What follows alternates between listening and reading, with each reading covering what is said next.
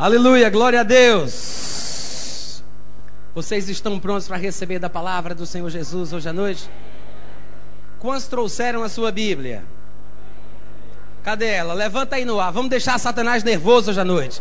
Sacode essa Bíblia no ar. Diga: Esta é a minha Bíblia. Diga: Eu sou o que ela diz que eu sou. Eu tenho o que ela diz que eu tenho. E eu posso o que ela diz que eu posso. Neste momento, eu vou receber a viva, eterna e imutável palavra de Deus. E eu nunca mais serei o mesmo.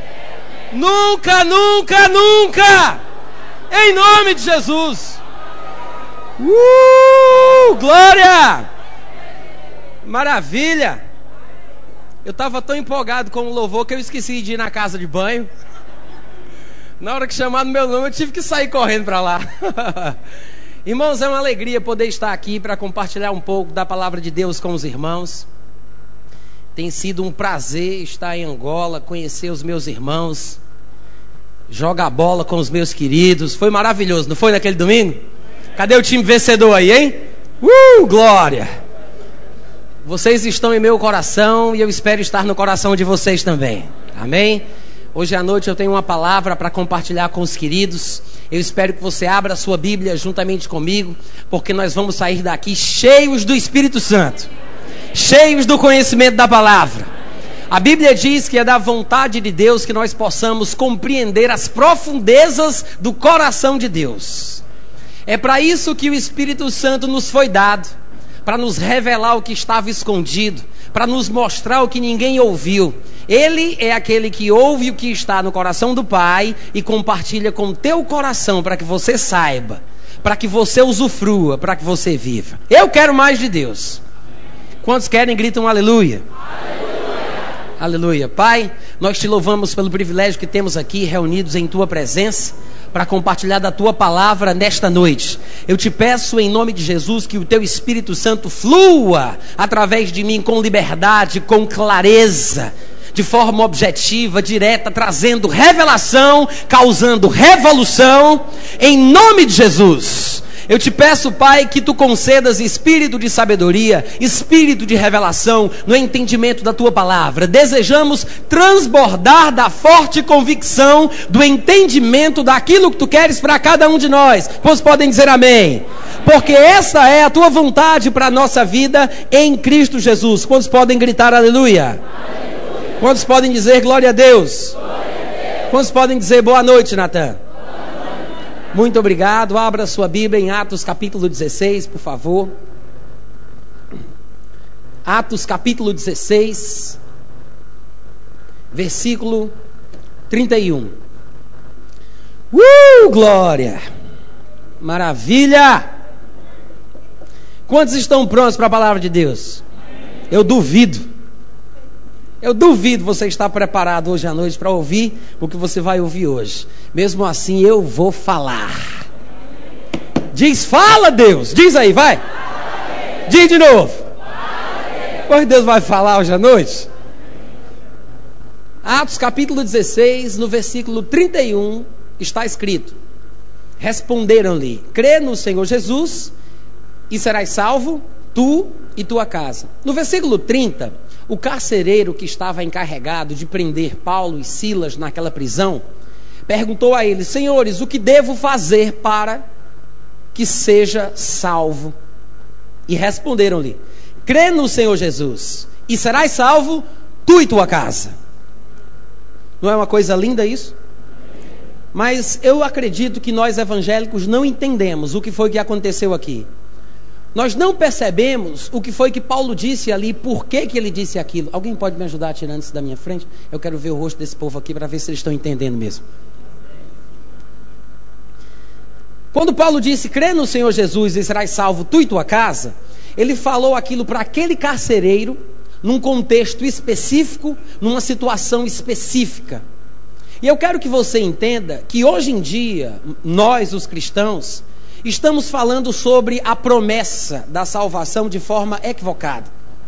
Quando algum crente tem algum parente que não é evangélico, um pai, uma mãe, um primo, um irmão, uma tia, seja lá o que for, as pessoas vêm para a igreja, vêm pedir oração e dizem: Nós estamos crendo na salvação dos nossos familiares. Afinal de contas, né, pastor, está debaixo da promessa. Eu quero lhe dizer que isso não é bíblico. Não existe promessa em Atos 16, 31. E eu vou provar para você hoje à noite você não disse que estava pronto para ouvir a palavra de Deus? O pessoal vem para a igreja empolgado e diz: Fala Deus! Fala Deus! Aí Deus começa a falar de verdade. O pessoal se segura nessas cadeiras, pastor Sambi fica: Cala Deus! Cala! Irmãos, isso não foi uma promessa. A Bíblia diz em 1 Timóteo capítulo 2, versículo 4, que é verdade, Deus deseja que todos os homens sejam salvos e que os salvos cheguem ao pleno conhecimento da verdade. Quantos se alegram com isso? É da vontade de Deus, é o que ele deseja, é o que ele quer. Mas não é porque Deus está querendo que todo mundo seja salvo, que todo mundo vai ser salvo no automático, só porque é da vontade de Deus. Vocês podem dizer amém de vez em quando? Não é porque algo é da vontade de Deus que aquilo acontece. Afinal de contas, as pessoas, os seres humanos, mesmo os que estão no mundo, os bruxos, os feiticeiros, os quibanzeiros e macumbeiros, também têm livre-arbítrio, porque todo ser humano é a imagem e semelhança de Deus. E tem a capacidade moral, intelectual de escolher o que quer, mesmo que escolha uma coisa ruim. E Deus, e Deus respeita a decisão que a pessoa toma, não concorda quando aquilo é ruim para ela, não é da vontade de Deus que a pessoa escolha um caminho de morte, mas Deus respeita. Ah, mas não é do interesse de Deus me abençoar, é exatamente por isso que ele não viola a sua individualidade, ele não viola a sua privacidade. Por quê? Porque o amor não busca os seus próprios interesses é do interesse de Deus te abençoar, mas Ele não vai se conduzir inconvenientemente. Ele não vai te abençoar na marra. Ele não vai enfiar as suas bênçãos pela tua goela abaixo. Deus te abençoe, viu, Renato? Multiplica a tua vida. Os irmãos entendem o que eu estou falando? É do desejo de Deus que todos sejam salvos. A Bíblia diz isso em 1 Timóteo capítulo 2, versículo 4. Não está escrito que Deus deseja que os judeus sejam salvos, que os evangélicos sejam salvos, que os predestinados sejam salvos. Deus quer que todos sejam salvos. Todo mundo. O sangue de Jesus não foi derramado para a purificação dos nossos pecados somente, mas para a purificação dos pecados do mundo todo.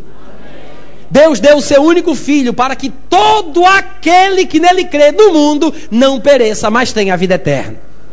É da vontade de Deus que todos sejam salvos. E se Deus deseja que todos sejam salvos, irmãos, é possível que todos sejam salvos. É possível. Porque Deus não desejaria uma coisa impossível de acontecer. Amém, irmãos? O ser humano às vezes fica desejando coisas absurdas e não acontecem pelo simples fato de serem absurdas. Mas Deus, com o conhecimento que ele tem, ele não desejaria uma coisa impossível de acontecer. Deus sabe que é possível que todos os homens sejam salvos, e é por isso que ele tem este desejo. Mas não é porque Deus está desejando, não é porque é possível que vai acontecer. Porque o fato de Deus querer não interfere na vontade da pessoa. Nós não somos fantoches. O ser humano não é uma marionete. O ser humano não foi feito robô. Deus não controla os teus gostos. Deus não controla os teus sentimentos. Você é livre até para não acreditar nele. Diga amém. Claro que os que estão aqui presentes vão fazer uso apropriado deste livre-arbítrio para servi-lo com amor e alegria. Mas mesmo assim, a verdade continua. O homem é um ser livre, capaz de escolher, de até mesmo não querer ter relacionamento com Deus. Os irmãos entendem o que eu estou falando até aqui? Está claro para vocês? Afinal de contas, é bom que se diga isso, porque muita gente boa, até hoje, pensa assim: Deus destinou pessoas para o céu e Deus destinou pessoas para o inferno. Deus traça o caminho dos homens, Ele sabe o que faz. Quem é para estar na igreja está, porque Deus é quem faz todas as coisas. Quem não está na igreja é porque Deus não quis, Deus sabe o que faz. Deus dá o frio conforme o cobertor. Deus escreve certo por linhas tortas. Tudo está nas mãos de Deus. Deus é que sabe. É assim que as pessoas falam. Eu vou dizer uma coisa para você. Se as pessoas que estão no mundo estão no mundo porque Deus quis, essas pessoas merecem entrar no céu, porque estão fazendo a vontade de Deus. Pegou a revelação aí, querido? Se as pessoas que estão no mundo estão no mundo porque Deus quis que fosse assim, não é, irmão Roberto? Se as pessoas estão no mundo porque Deus quis que fosse assim, então elas merecem entrar no céu, porque estão fazendo a vontade de Deus. Quantos entenderam a mensagem que o Espírito Santo está trazendo pelo vaso que vos fala? É da vontade de Deus que todos os homens sejam salvos. Graças a Deus por isso. Louvado seja o nome do Senhor Jesus Cristo. Mas nós temos que entender o que a Bíblia diz com sabedoria. Não podemos cair no extremo da palavra de Deus de forma desequilibrada. Nem 8 nem 80. A Bíblia é um livro de equilíbrios. O cristianismo é uma vida de equilíbrio. Há testemunhos escriturísticos a respeito disso. Há textos que mostram a verdade do equilíbrio na vida do crente. Manso como pomba, prudente como serpente. Menino na malícia, adulto no entendimento. Equilíbrio!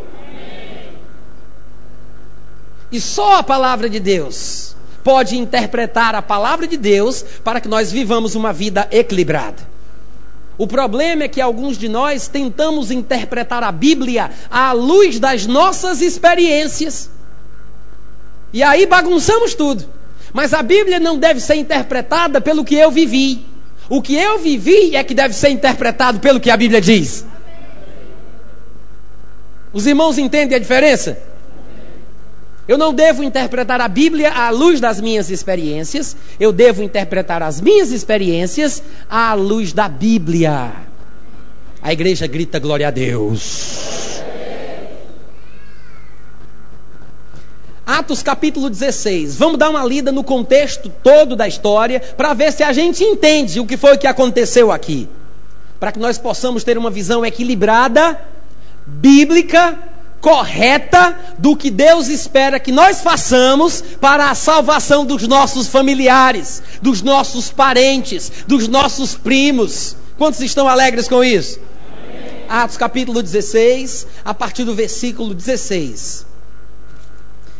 Diz a Bíblia que aconteceu que indo nós para o lugar de oração, nos saiu ao encontro uma jovem possessa de espírito adivinhador, a qual, adivinhando, dava grande lucro aos seus senhores. Seguindo a Paulo e a nós, clamava, dizendo: Estes homens são servos do Deus Altíssimo e vos anunciam o caminho da salvação. Glória a Deus, era verdade. Quantos aqui sabem que o que essa mulher dizia era verdadeiro? Mas quem é que quer o diabo prega na verdade para você? Hein? Ninguém, né? Por mais que fosse verdade, não deixava de ser uma, influ uma influência diabólica. Mas Paulo deixou isso acontecer por alguns dias, como diz o versículo 18. Até que Paulo, indignado, porque você sabe que todo ser humano tem um limite. A Bíblia diz que Paulo, já indignado, voltando-se, disse ao Espírito: Tá bom, acabou-se a conversa. Em nome de Jesus Cristo, eu te mando, retira-te dela. E ele, na mesma hora, saiu. Paulo poderia ter mandado aquele demônio sair desde o primeiro dia. Mas Paulo não se incomodou, até porque nem era mentira. Mas a Bíblia diz que se repetiu, se repetiu, e Paulo, já indignado, disse: Tá bom, chega, sai! E aconteceu. Vendo os seus senhores que se lhes, desfiz, lhes desfizera a, a esperança do lucro, Agarrando a Paulo e Silas, os arrastaram para a praça à presença das autoridades. Levando-os aos pretores, disseram: Estes homens, sendo judeus, perturbam a nossa cidade, propagando costumes que não podemos receber nem praticar, porque nós somos romanos. Levantou-se a multidão unida contra eles, e os pretores, rasgando-lhes as vestes, mandaram açoitá-los com varas. E depois de lhes darem muitos açoites, os lançaram no cárcere ordenando ao carcereiro, diga, o carcereiro. Diga mais uma vez, o carcereiro. Esse aqui é o carcereiro da história que vai fazer a pergunta a Jesus sobre o que é que ele tem que fazer para ser salvo. Está aqui o carcereiro, já apareceu. Então preste atenção, já está no contexto, para que a gente possa entender de verdade porque a resposta de Paulo foi do jeito que foi. As autoridades deram uma ordem específica ao carcereiro, que os guardasse com toda a segurança. O carcereiro, porque recebeu tal ordem, preocupado, querendo fazer exatamente aquilo que os seus senhores dissera, levou-os para o cárcere interior e ainda lhes prendeu os pés no tronco, porque queria cumprir bem a ordem que lhe fora dada. Naquele dia de serviço, em que ele se encontrava, ele não queria decepcionar os seus senhores. Eles deram uma ordem veemente, clara, específica e deveria ser cumprida. O carcereiro se esforçou porque, recebendo tal ordem, fez o melhor que pôde. E a Bíblia fala no versículo 25 que por volta da meia-noite, Paulo e Silas, Paulo e Silas faziam guerra espiritual contra os demônios daquela cidade. É isso que está escrito? Paulo e Silas choravam e praguejavam pela vida triste e sofrida do missionário evangélico. O que é que eles faziam? Pediam a Deus pela fé a libertação em nome de Jesus. O que é que diz aí? Ele não estava nem aí, estava louvando, cantando, adorando a Deus. Às vezes a gente faz o problema ser uma coisa grande demais. Paulo e Silas nem foram orar a Deus para resolver o problema. Eles tinham coisas mais importantes para fazer. A Bíblia diz que oravam e cantavam louvores a Deus. É muito bom quando a gente tem a oportunidade de fazer o que a gente fez aqui na hora do culto no momento de louvor e adoração. Amei o período de louvor, viu, gente? Foi maravilhoso. Ah, se as nossas igrejas lá no Brasil fossem tão assim como vocês.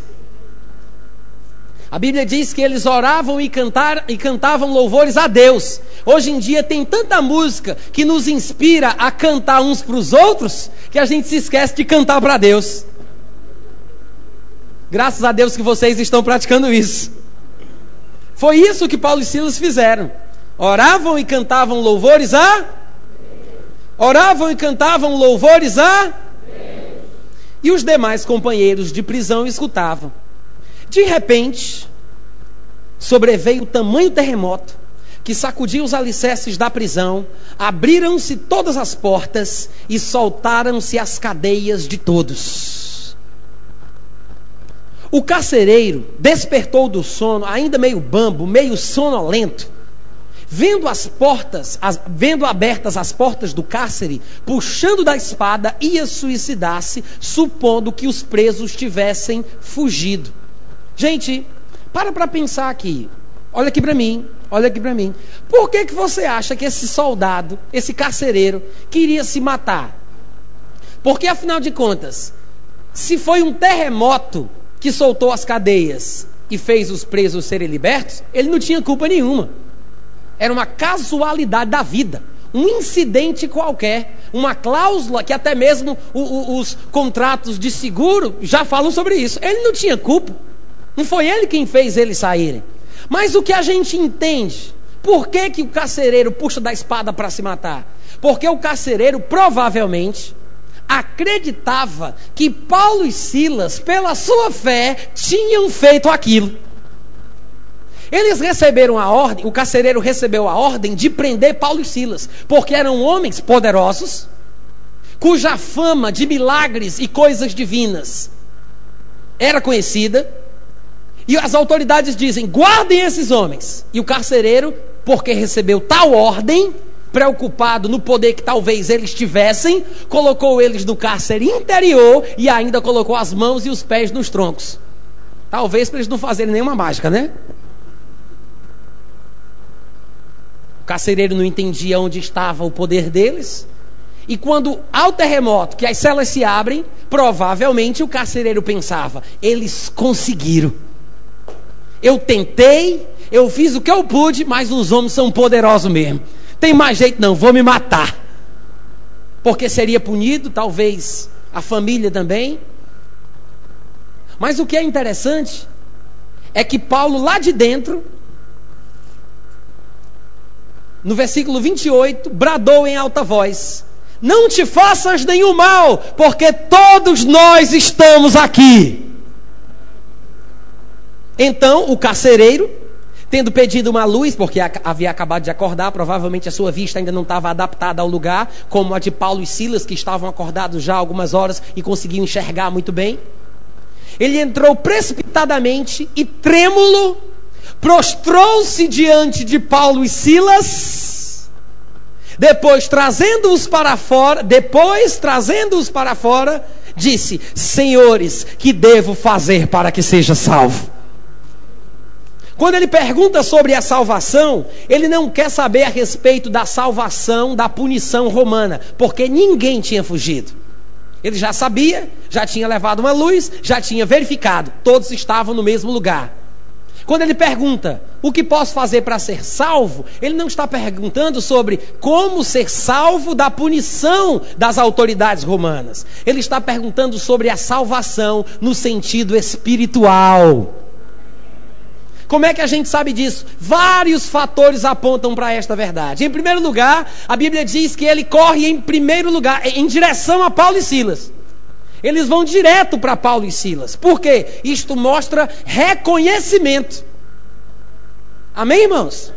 Ele reconhecia que Paulo e Silas, muito provavelmente, eram os protagonistas, os responsáveis pelo terremoto e pelo que estava acontecendo ali.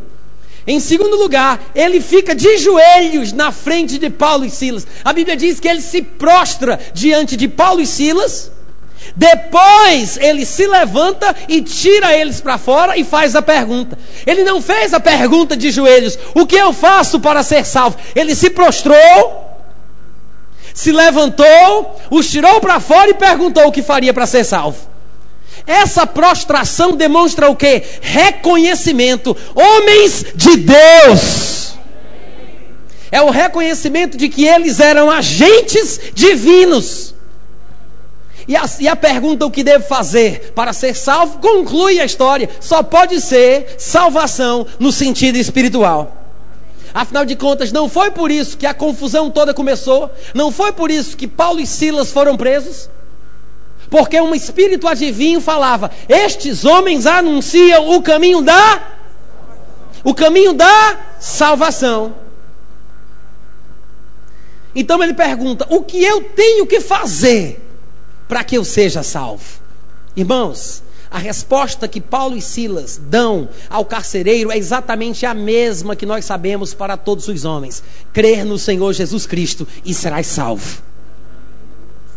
Quando ele diz crê no Senhor Jesus e serás salvo, tu e tua casa, não é porque era uma promessa, não era uma palavra de sabedoria que falava sobre um suposto futuro inevitável para a vida daquele carcereiro e dos seus familiares. Mas Paulo estava falando não somente com o carcereiro. A gente tem que ler o contexto todo para que a gente perceba o que estava acontecendo ali. Foi um grande terremoto. O carcereiro acordou e foi lá. Muito provavelmente a casa do carcereiro era próxima da cela da prisão. Porque você vai observar que os, os, parentes do carcereiro estavam presentes. Diz o versículo 32 que Paulo e Silas pregaram a palavra de Deus, lhe pregaram a palavra de Deus e a todos os de sua casa. Então isso mostra o que? O carcereiro não estava sozinho ali. E os seus parentes lá na sua casa, não sei onde, estava o carcereiro e estavam os parentes presentes. O carcereiro pergunta para os dois o que ele deve fazer para ser salvo, e os dois, como bons missionários que eram, falam para todos. O carcereiro pergunta: O que eu devo fazer para ser salvo? E os dois respondem para todos: Crê no Senhor Jesus e serás salvo tu e toda a tua casa. A casa do carcereiro estava ali, olhando para os dois homens, quando os dois puderam pregar para todos. Eles aproveitaram a oportunidade. É por isso que a Bíblia diz: lhes pregaram, eles pregaram ao carcereiro, diz o versículo 32, não somente ao carcereiro, como também a todos os de sua casa, porque eles estavam presentes. Naquela mesma hora da noite, Cuidando deles, lavou-lhes os vergões dos açoites. A seguir, foi ele batizado e. E todos os seus. Então, levando-os para a sua própria casa, que muito provavelmente era próximo à prisão, lhes pôs à mesa e com todos os seus manifestava grande alegria por terem crido. Não é somente o carcereiro que creu, não foi o carcereiro sozinho quem acreditou a Bíblia diz: todos os parentes, juntamente com o carcereiro, todos se alegravam por todos terem crido em Deus. Observe isso. Paulo e Silas pregaram para todos. Todos ouviram. Todos creram. Todos foram batizados. Todos foram salvos. Todos estavam alegres. É assim que a coisa funciona. Não foi o carcereiro que creu e ele tinha uma promessa: que todos seriam salvos, independente da sua fé, do seu estilo de vida, do pecado que praticassem, de ouvir ou não a palavra. Isso seria antibíblico. Porque há muitas outras passagens da Bíblia que ensinam o contrário. Então, não poderíamos interpretar esse texto isoladamente, sem considerar as outras passagens da Bíblia. Quantos podem dizer amém? Afinal de contas, o que é que a palavra de Deus ensina a respeito da salvação? Em Romanos capítulo 10, versículo 9 e 10 está escrito: Se com a tua boca confessares a Jesus como Senhor, e em teu coração creres que Deus o ressuscitou dentre os mortos, serás? Serás? Se com a boca confessar Jesus como Senhor e no coração crer que Deus o ressuscitou dentre os mortos. Porque com o coração se crê para a justiça, diz o versículo 10, e com a boca se faz confissão para a salvação. E no versículo 13, Paulo continua dizendo: Porque todo aquele que invocar o nome do Senhor será salvo. E no versículo 14 ele completa: Mas como invocarão aquele de quem nada ouviram? Como invocarão aquele em quem não creram? Como crerão naquele de quem nada ouviram? E como ouvirão se não há quem pregue? Como diz o versículo 17, um pouco mais na frente. É por isso que é bom que se diga: a fé para a salvação vem pelo ouvir a palavra de Deus. É assim que o ser humano é salvo. É assim que o ser humano é salvo. A Bíblia fala que Pedro foi chamado por Cornélio para pregar a palavra para ele. Porque um anjo lhe apareceu. E o anjo disse para Cornélio, como Pedro narra em Atos capítulo 11, versículo 14.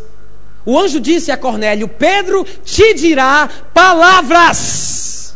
Pedro te dirá palavras, mediante as quais, mediante as quais, mediante as quais serás salvo tu e toda a tua casa. Como é que eu e toda a minha casa é salva? Mediante as palavras que trazem fé para a salvação. De fato, é o que o próprio Cornélio confirma em Atos capítulo 10, versículo 33. Quando Pedro aparece diante dele, ele diz a Pedro: Eu vi um anjo, mandou te chamar e fizestes bem em vir. Estamos, pois, aqui todos reunidos na presença de Deus, prontos para ouvir, prontos para ouvir, prontos para ouvir tudo o que te foi ordenado da parte do Senhor Jesus.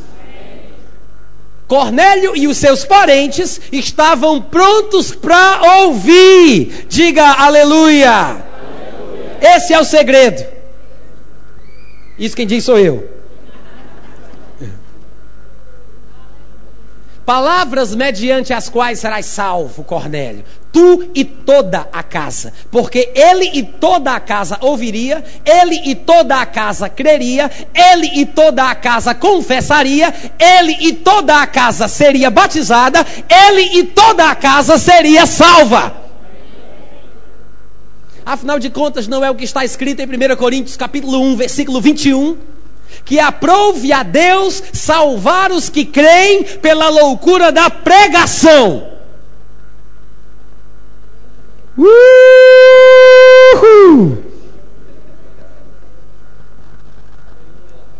Quantos estão alegres de receber a palavra de Deus hoje à noite? Seu coração está ardendo? É o Senhor falando contigo.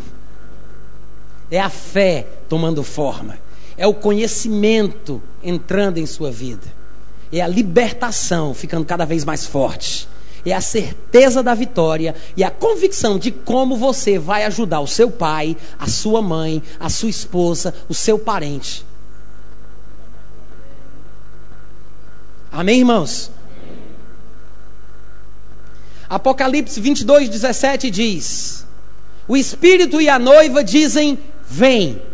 Aquele que ouve, diga: Vem. Aquele que tem sede, venha. E quem quiser, beba de graça da água da vida. No último capítulo da Bíblia, mais uma vez, a vontade do ser humano é valorizada. Ele diz: quem quiser, não é se Deus quiser, é quem quiser. Diga: eu já quis. Quem quiser, quem quiser. Não é se Deus quiser, é quem quiser. Ô oh, glória! Quem quiser, quem quiser, receba de graça da água da vida. Agora, será que nós podemos aceitar que o ser humano tem livre-arbítrio? Será que nós entendemos que a nossa fé não manipula a vida de ninguém? Não importa se é pai, se é mãe, parente, esposa ou filho, não manipula. Claro que se o filho estiver debaixo do meu cuidado e ainda depender de mim, eu posso controlá-lo, guiá-lo, porque ele é totalmente dependente de mim. Mas vai chegar um dia quando ele vai andar com as próprias pernas e vai fazer as suas próprias decisões, e eu já não mais terei tanta influência pela minha fé na vida dele. A não ser que ele concorde comigo em oração. Porque se dois concordarem a respeito de qualquer coisa que pedirem, será concedida pelo Pai que está nos céus. Pode ser até um desconhecido, não precisa ser parente.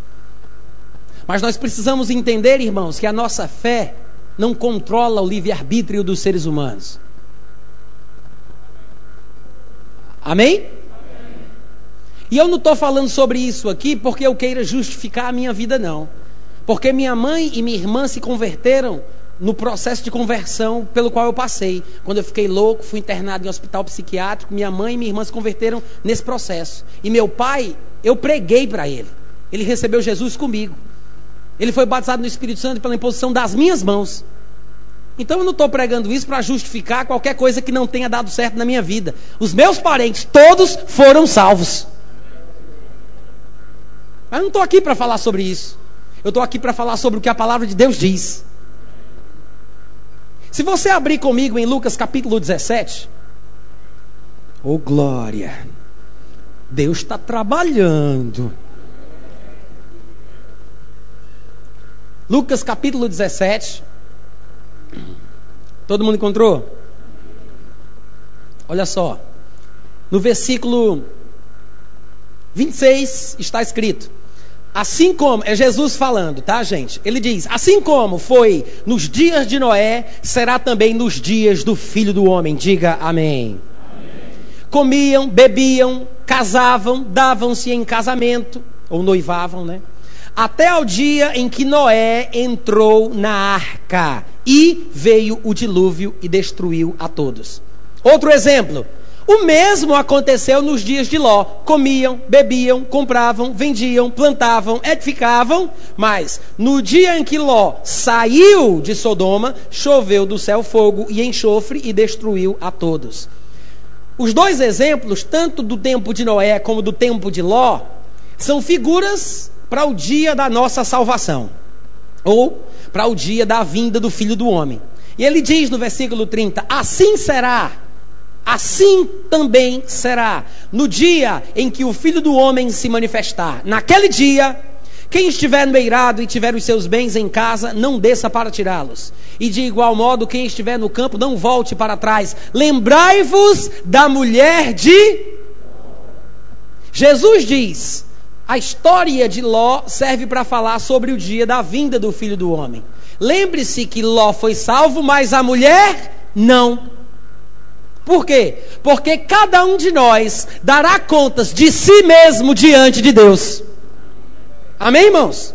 Cada um de nós. Ele diz: lembrem-se, lembrem-se da mulher de Ló. Como assim, Jesus? Ele explica: quem quiser, quem quiser preservar a sua vida, perdê-la-á. E quem a perder, de fato, a salvará. É tudo uma questão de orientação da sua vontade.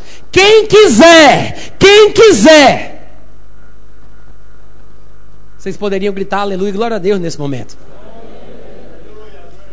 Quem quiser, quem quiser. Jesus mostra o que? O livre-arbítrio do homem a responsabilidade individual que cada um tem. E no 34 ele continua: Digo-vos que naquela noite dois estarão numa cama. E ele está falando muito provavelmente sobre marido e esposa, mais uma vez, como era o caso de Ló e a sua esposa. Ele diz: naquele dia, no dia ou naquela noite, da vinda do filho do homem, dois estarão numa cama. Um será tomado e o outro será deixado. Duas mulheres estarão moendo, uma será tomada, deixada a outra. Dois estarão no campo, um será tomado e deixado o outro.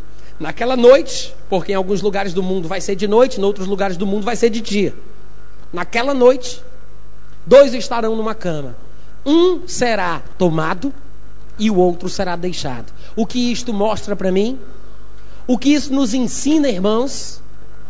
Que existe uma responsabilidade individual em todo ser humano para ouvir a palavra, crer nessa palavra, confessar a Jesus como Senhor, para obter a salvação por si só.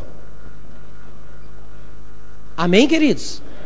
Existem três, pelo menos, pelo menos três formas bíblicas neotestamentárias de como eu posso ajudar os não crentes, parentes ou não, a serem salvos. Três formas. Alguém poderia dizer, mas eu tenho orado por eles. É bíblico orar, nos termos corretos. É bíblico orar. Como é que se ora pela salvação? Jesus ensinou. Mateus capítulo 9, versículo 37 e 38. Ele disse: A seara é grande Rogai ao Senhor da seara, orai ao Senhor da seara, para que ele envie trabalhadores, para que ele promova encontros, para que ele leve pessoas, guie pessoas para anunciarem a palavra de Deus a, estas, a estes outros.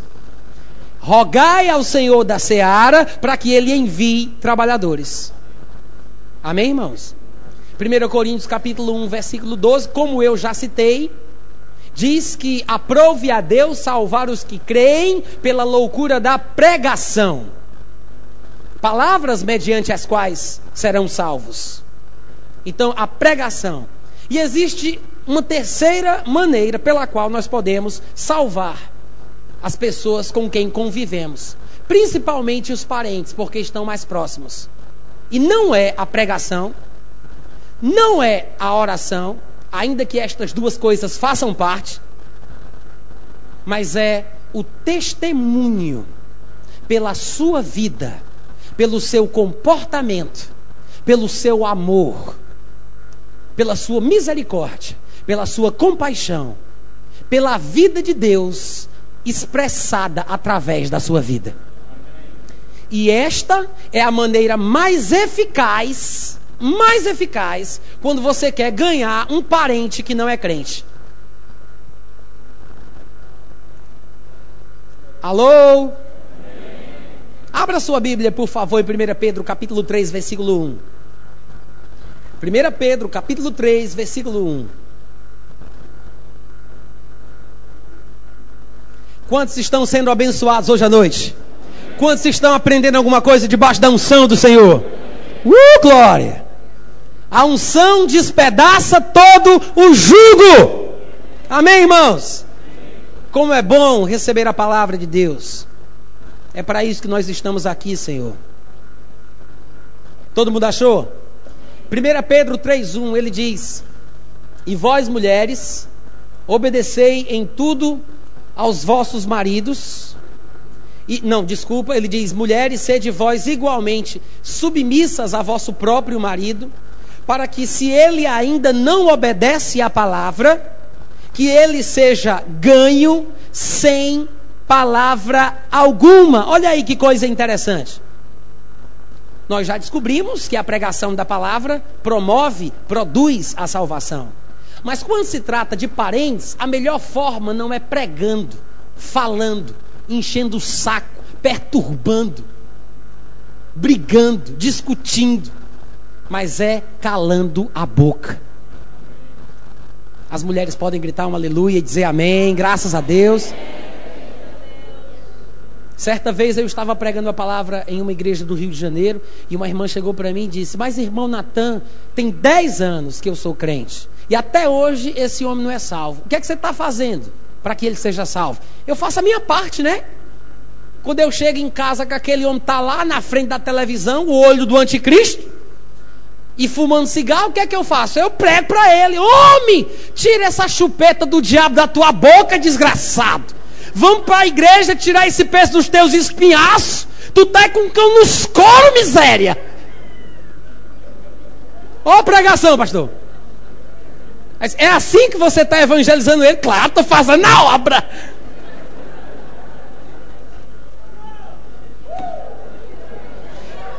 Isso! Fica sorrindo e olhando para frente. Ninguém vai desconfiar que eu estou falando de você.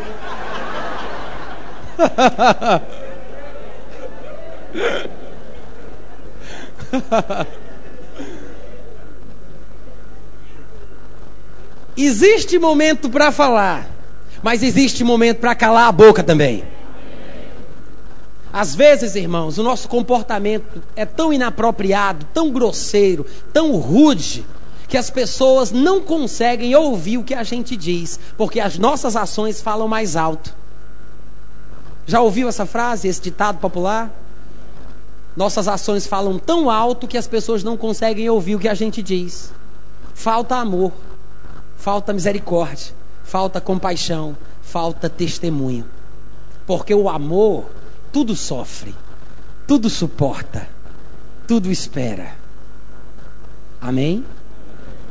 É assim que a mulher deve ganhar o seu marido, sem palavra alguma. E o versículo 1 diz: por meio do procedimento de sua esposa. Por meio de quê? Vamos lá, gente, como é que é? Por meio de quê? do procedimento, do comportamento. E no versículo 2, ele ainda confirma esta verdade, dizendo: E o marido, ao observar, não é ao ouvir, não é ao sentir de Deus, ao observar, ao ver o procedimento, o comportamento, ele vai ser tocado. É isso o que a Bíblia ensina. Volte para 1 Coríntios, volte a sua Bíblia para 1 Coríntios, capítulo 7, por favor.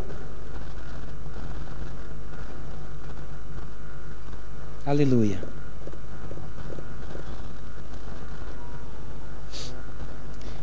Primeiro Coríntios, capítulo 7, no versículo 16, Paulo diz: Pois como sabes, ó mulher, se salvarás o teu marido? Ou como é que tu sabe, ó marido, se salvarás a tua mulher?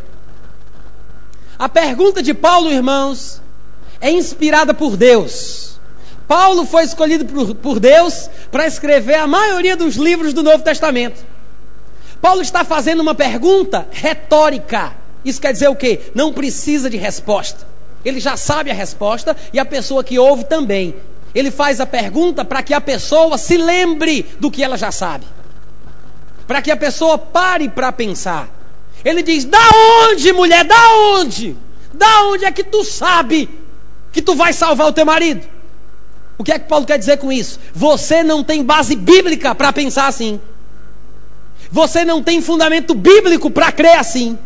Você não tem certeza se o seu marido vai ser salvo. Você não sabe se vai salvá-lo. Você pode fazer a sua parte. Você pode dar o seu testemunho, mas ele ainda continua com o seu livre-arbítrio. É por isso, irmãos, que é um perigo pessoas que têm experiências com Deus e que salvam seus parentes, os seus familiares, na sua história, no seu testemunho pessoal, quererem impor sobre os irmãos a mesma coisa que ela viveu. É perigoso demais. É muito perigoso. Temos que ser responsáveis. Podemos contar a nossa história para inspirar a fé dos irmãos. Mas a fé não vem pelo testemunho. Eu sei que a fé pode ser inspirada pelo testemunho, mas a fé vem pelo ouvir a palavra de Deus. Ponto.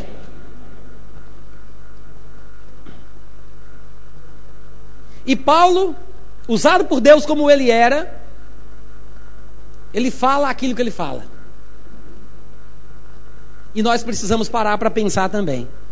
Até hoje, muita gente despreza o que Paulo diz, porque não entende o versículo 12 de Coríntios 7, onde ele fala: Aos mais digo eu e não o Senhor.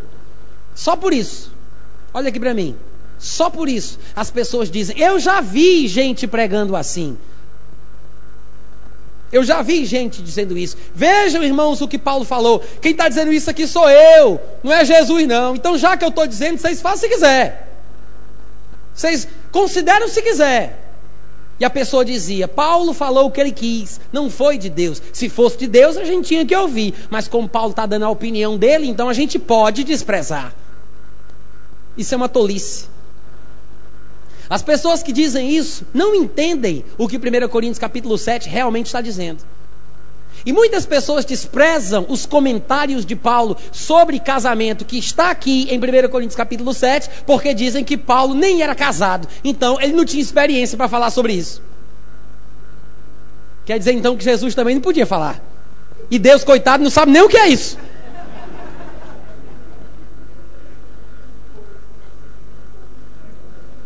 Dá uma balançada no irmão que está do teu lado. Diz: Eu amo o pregador de hoje à noite. Vai, confessa isso. Diz isso. É bíblico chamar as coisas que não são como se fosse. Vai confessando isso aí.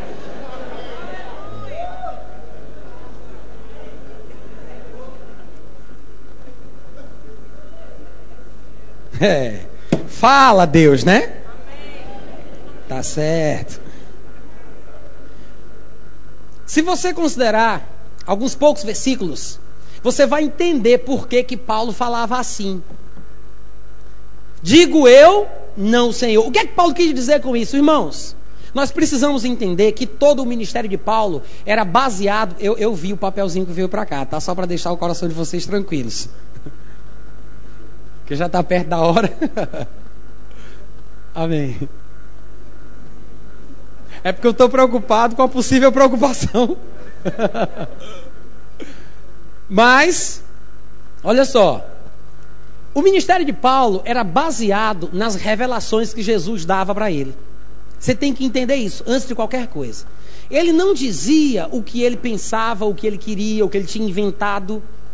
Paulo disse em Gálatas capítulo 1, versículo 11 e 12: Faço-vos, porém, saber, irmãos, que o evangelho por mim anunciado não é segundo o homem, porque não o recebi, nem o aprendi de homem nenhum, mas mediante revelação da própria pessoa de Jesus Cristo. O que quer dizer isso? Jesus apareceu para ele e contou tudo o que ele tinha que ensinar. Foi isso que Jesus falou para ele, lá em Atos capítulo 26, no versículo 15 e 16, nós vemos Paulo dizendo isso.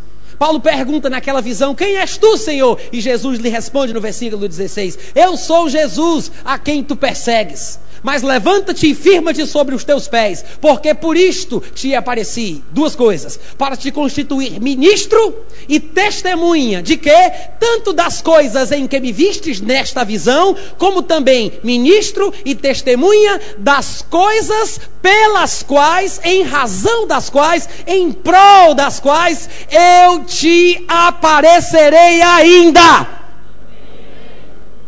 Jesus disse: Eu te apareci para te constituir ministro. das coisas que você vai ver agora, como também ministro das coisas por causa das quais eu vou te aparecer. Uma delas, por exemplo, é o sentido verdadeiro da ceia. Porque lá em 1 Coríntios, capítulo 11, versículo 23, Paulo diz: Porque eu recebi do Senhor o que também vos entreguei, que na noite que ele foi traído, ele tomou o pão, ele partiu, ele deu graças, ele disse: Paulo não estava lá, como ele sabia? Pedro contou para ele? Não. João contou para ele? Não. Ele disse: Eu recebi do Senhor. E em muitas das visões que Jesus lhe apareceu, ele tratou sobre vários pontos diferentes. O próprio Ananias, quando apareceu a Paulo em Atos capítulo 22, versículo 14 e 15, ele disse isso. Ele disse: O Deus de nossos pais, o Deus de nossos pais, Abraão, Isaac, Jacó, te escolheu para conheceres a sua vontade, Paulo, para veres o justo para ouvir uma voz da sua própria boca, porque terás de ser sua testemunha diante de todos os homens das coisas que tens visto e ouvido. Ananias disse: Deus te escolheu, olha só que coisa linda. Deus te escolheu, Paulo, para você conhecer a vontade dele. Olha o chamado de Paulo. Ele foi escolhido para conhecer a vontade de Deus. Tu foi escolhido para conhecer a sua vontade, você foi escolhido para ver Jesus, você foi escolhido para ouvir uma voz da própria boca dele. Porque você vai ter que ser testemunha dele, das coisas que você vai ver, das coisas que você vai ouvir. Era nisso que se baseava o ministério de Paulo, na revelação. Mas havia certas coisas que Jesus não tinha dito para Paulo. Jesus não falou sobre tudo. Uma delas, por exemplo, é nessa questão específica do versículo 12 de 1 Coríntios 7, que é por isso que Paulo diz: Digo eu, não o Senhor. Por quê? Porque o Senhor não tinha tratado sobre esse assunto.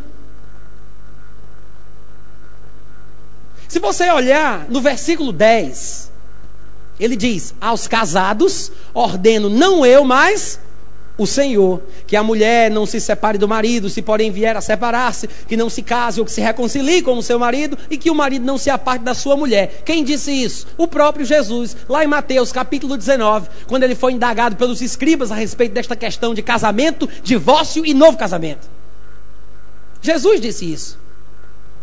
Então Paulo diz: Não sou eu que estou dizendo, foi Jesus que disse. Quando chega no versículo 12, ele diz: Aos mais e como no versículo 10 ele falou sobre os casados, então o versículo 12 poderia estar falando sobre os solteiros, porque ele diz aos mais. Mas você observa que ele vai falar de pessoas casadas também. Por isso ele diz: aos mais digo eu, não Senhor. Se algum irmão tem mulher, se alguma mulher tem irmão. Então ele está falando de pessoas casadas. Só que Há uma diferença entre os casados do versículo 12 e os casados do versículo 10. Os casados do versículo 10 eram dois tementes a Deus. O marido e a esposa tementes a Deus, crentes em Deus. Para estes, a palavra de Jesus já era clara: não se separem.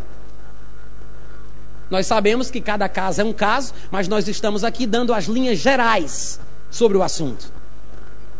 Mas no versículo 12 ele diz aos mais e fala sobre casados. Mas você observa que ele fala sobre um casal misto, onde um é crente e o outro não é. Os dois talvez fossem do mundo e um deles se converteu. A respeito deste tipo de situação matrimonial, Jesus não falou nada. Ele simplesmente não falou sobre essa situação no casamento. Um crente e o outro não. Aí, aí, Paulo vai e diz: com respeito aos mais, onde um é crente e outro não é, ainda falando de casados, ele diz: Jesus não disse nada sobre isso, mas eu vou dar a minha opinião. Digo eu, não, Senhor, mas eu digo. E alguém poderia pensar que isso é motivo para desprezarmos o que Paulo diz. Mas se você continua lendo o contexto, você vai ver por que, que Paulo se sentia livre para poder dizer o que ele pensava. Basta que você leia o versículo 25 e o versículo 40 do mesmo capítulo 7, para que você compreenda o que estava na cabeça de Paulo, para ele falar assim. Veja o versículo 25. com respeito às pessoas que são virgens, não tem o mandamento do Senhor. Diga, não tem o mandamento do Senhor.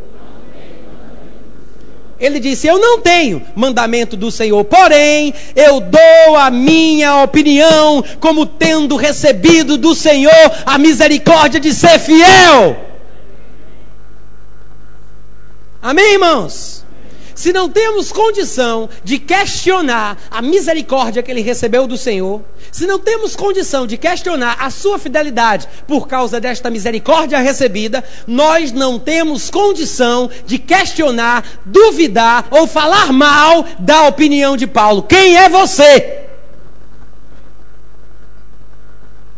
Alô? Ele disse: Eu dou a minha opinião como uma pessoa que recebeu misericórdia para ser fiel. Aleluia!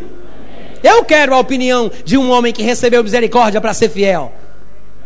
E vou considerar como sendo de Deus. E no versículo 40 ele fala: Todavia a viúva será mais feliz se permanecer assim, viúva. Segundo a minha opinião. E eu acho que eu também tenho o Espírito Santo. Entendeu aí a piadinha de Paulo? Alô? Entenderam a piadinha de Paulo? Eu adoro a implicância doutrinária de Paulo. Porque ele faz com que a verdade da palavra permaneça no meio de nós. Ele disse: aquelas autoridades lá de Jerusalém queriam espreitar a nossa liberdade que temos em Cristo Jesus aos quais não me submeti nem por uma hora, para que a verdade do Evangelho permanecesse entre nós.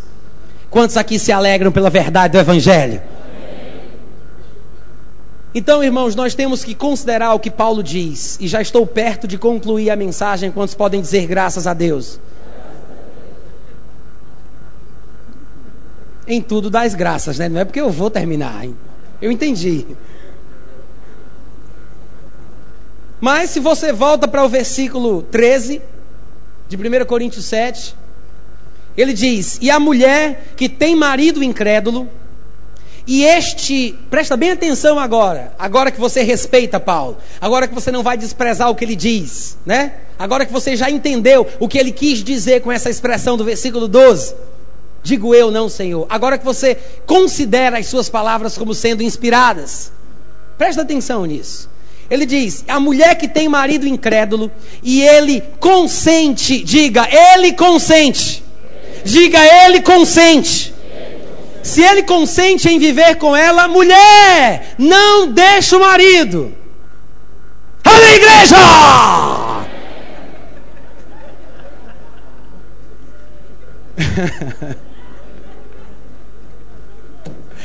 Porque o marido incrédulo é santificado no convívio. Diga convívio. Diga convívio. O marido incrédulo é santificado no convívio da esposa. É o que Pedro disse lá em 1 Pedro 3,1, ao observar o procedimento da mulher. Amém, irmãos? Isso quer dizer o quê? Eu já estou perto de terminar, viu, gente? Isso quer dizer o quê? O comportamento correto da mulher vai ser tão forte, tão lindo, tão maravilhoso, que vai conquistar o coração desse marido. Afinal de contas, esse marido está bem pertinho de se salvar, porque ele consente que ela seja crente. Não é? Aí alguém poderia dizer assim: Mas irmão Natan, Deus não prometeu que os meus familiares vão ser salvos? Se você prometer que não vai estragar tudo. Você promete isso? Porque aí a mulher se converte, aí quer vir para a igreja, aí vem segunda, terça, quarta, quinta, sexta, sábado, domingo de manhã, domingo à noite, segunda, terça, quarta, quinta, sexta, sábado, domingo de manhã, domingo de noite, segunda. Direto! E o marido não é crente, está lá na casa dele, aí a mulher, esse homem não entende nada das coisas de Deus. Eu tenho mais é que estar tá na igreja mesmo, servindo o Senhor. Será? A Bíblia diz que a mulher que é solteira, ela cuida das coisas do Senhor, em como ser santa, no espírito, no corpo. Mas a casada está dividida.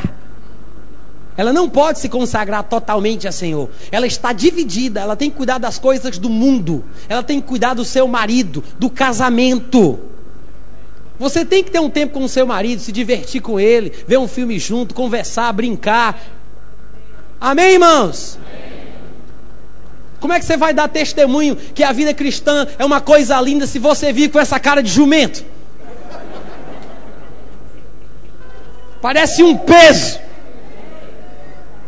A vida cristã é alegria, gente.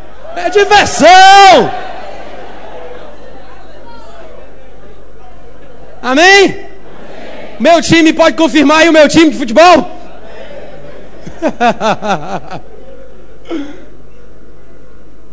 aí a mulher, a mulher quer estar dentro da igreja o tempo todo, aí não sabe por que, que o homem não se converte, porque ela não está fazendo o que a Bíblia ensina. Até Jesus disse: Dai a Deus o que é de Deus e dai a César o que é de César. Eu não sei se o nome do seu marido é César, minha filha mas você vai ter que dar para ele aquilo que ele merece. Amém?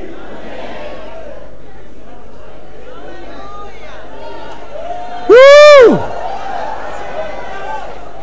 Eu não sei se é impressão minha, pastor Zacarias, mas parece que tem muito César aqui dentro da igreja, é verdade?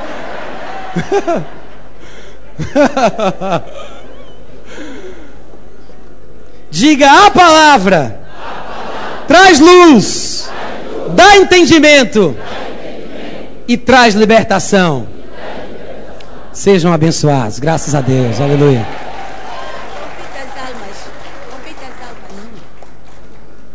Aleluia. Pode ser. Tá. Pode ser que você esteja nos visitando hoje à noite, mas você não tenha ainda confessado Jesus Cristo como Senhor da sua vida. Se você está nesta situação, eu quero dizer a você que você pode receber vida, vitória, alegria e ser feliz. Se você está nessa situação aqui hoje à noite, levante a sua mão. Onde você estiver, nós queremos orar por você. Tem alguém? Ô oh, glória! Aleluia! A igreja se alegra ou não com o nosso irmão ali? Uh! Mais alguém? Levante sua mão. Amém. Uma senhora ali atrás. Mais outra pessoa, outra pessoa. Maravilha! Graças a Deus. Levante sua mão. Você também. Aleluia. Você também. Vem para cá. Chega aqui. Vocês que levantaram a mão, eu quero apertar a mão de vocês, orar por vocês. Vem aqui na frente, por favor. Você que não levantou a mão, mas quer receber Jesus como seu Senhor, vem aqui em nome de Jesus. Sai do teu lugar. Vem para cá. Vem aqui. Vem para cá. Não, eu quero que eles fiquem de frente para o povo. Eu acho melhor. Porque se eles ficarem de frente para mim, eu sou um só e eles são tantos. É melhor que a maioria vire para a igreja do que do que eu. Amém. Graças a Deus. E você vem receber Jesus também? É? É mesmo? Que bênção! Coisa linda. Tem mais alguém que quer receber Jesus hoje à noite? Oh, maravilha! Graças a Deus. A igreja não vai se alegrar, não, gente? Isso aqui é motivo de alegria. Tem mais alguém? Venha para frente em nome de Jesus. Nós queremos orar por você. Tem mais alguém? Levante sua mão em nome de Jesus. Aleluia. Eu quero que vocês prestem atenção no que eu vou dizer. A Bíblia diz que se nós acreditarmos em nosso coração que Deus ressuscitou Jesus dentre os mortos, e se eu falar com a minha boca que esse Jesus que venceu a morte, que mata todo homem, se eu confessar, falar que esse Jesus, vencedor da morte, é meu Senhor, meu dono, eu vou experimentar cura, libertação, segurança, preservação e maturidade espiritual. Vocês querem isso para a vida de vocês? Você quer isso? Vocês querem? Certeza? Você quer isso? Quer isso na sua vida? Amém. Eu vou fazer uma oração e vocês vão repetir comigo, tá bom? Eu quero que vocês fechem os olhos e digam assim: Eu creio. Pode dizer mais alto. Eu creio que Jesus Cristo morreu por mim. No meu lugar. Ele levou os meus pecados para que eu fosse perdoado e resgatado de volta para Deus. Eu creio que Deus ressuscitou Jesus, que Ele levantou Jesus. E eu confesso, eu reconheço Jesus como meu Senhor, como meu dono. Aleluia! Em nome de Jesus, eu ministro a graça de Deus a vida de Deus no coração de cada uma destas pessoas, destes meus irmãos e irmãs que estão aqui na frente. Eu ministro a tua graça, o teu poder em nome de Jesus Cristo, Pai. Te agradeço por essas vidas que são recolocadas em, tua, em sua posição original, na tua vontade, Pai, em nome de Jesus Cristo. Vida, alegria, felicidade, bem-estar em nome de Jesus. A igreja pode gritar um amém? amém. Uma salva de palmas para eles, irmãos. Amém, em nome de Jesus. Vocês podem acompanhar ele. Vão com ele.